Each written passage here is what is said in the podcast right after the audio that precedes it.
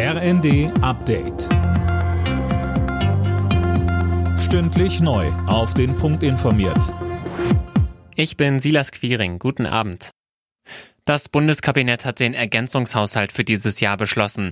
Der sieht fast 40 Milliarden Euro weitere Schulden vor, um unter anderem das geplante Entlastungspaket für die Bürger zu finanzieren. Auch dafür gab es grünes Licht. Geplant sind unter anderem eine Steuersenkung auf Benzin und Diesel sowie ein 9-Euro-Ticket für drei Monate im ÖPNV. Bundesverkehrsminister Wissing. Die Länder gingen von 2,5 Milliarden Ticketmindereinnahmen für diese drei Monate aus. Die werden vollständig vom Bund übernommen.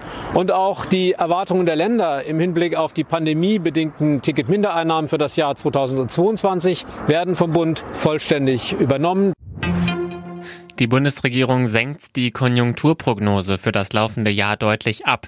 Wegen des Ukraine-Kriegs erwartet das Wirtschaftsministerium nur noch ein Wachstum von 2,2 Prozent. Vor dem Krieg war man noch von 3,6 ausgegangen.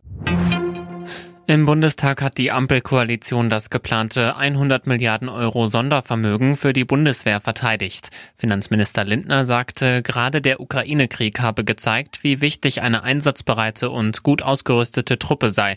Kritik kommt aus der Union. CSU-Landesgruppenchef Dobrindt. Herr Bundesfinanzminister, Sie können mit uns weiter verhandeln über die Frage, ob 100 Milliarden Euro für die Streitkräfte aufgenommen werden. Aber Sie müssen auch mit uns darüber reden, reden, wie wir diese 100 Milliarden wieder tilgen. Schuldentilgung ist ein Grundprinzip solider Haushaltspolitik und auch daran erinnern wir Sie. In Deutschland lernen wieder mehr Menschen schwimmen. Über 110.000 Anfänger haben im letzten Jahr einen Kurs besucht, so die DLRG. Das ist rund ein Drittel mehr als 2020. Allerdings, das Niveau von vor der Corona-Pandemie ist noch nicht wieder erreicht. Alle Nachrichten auf rnd.de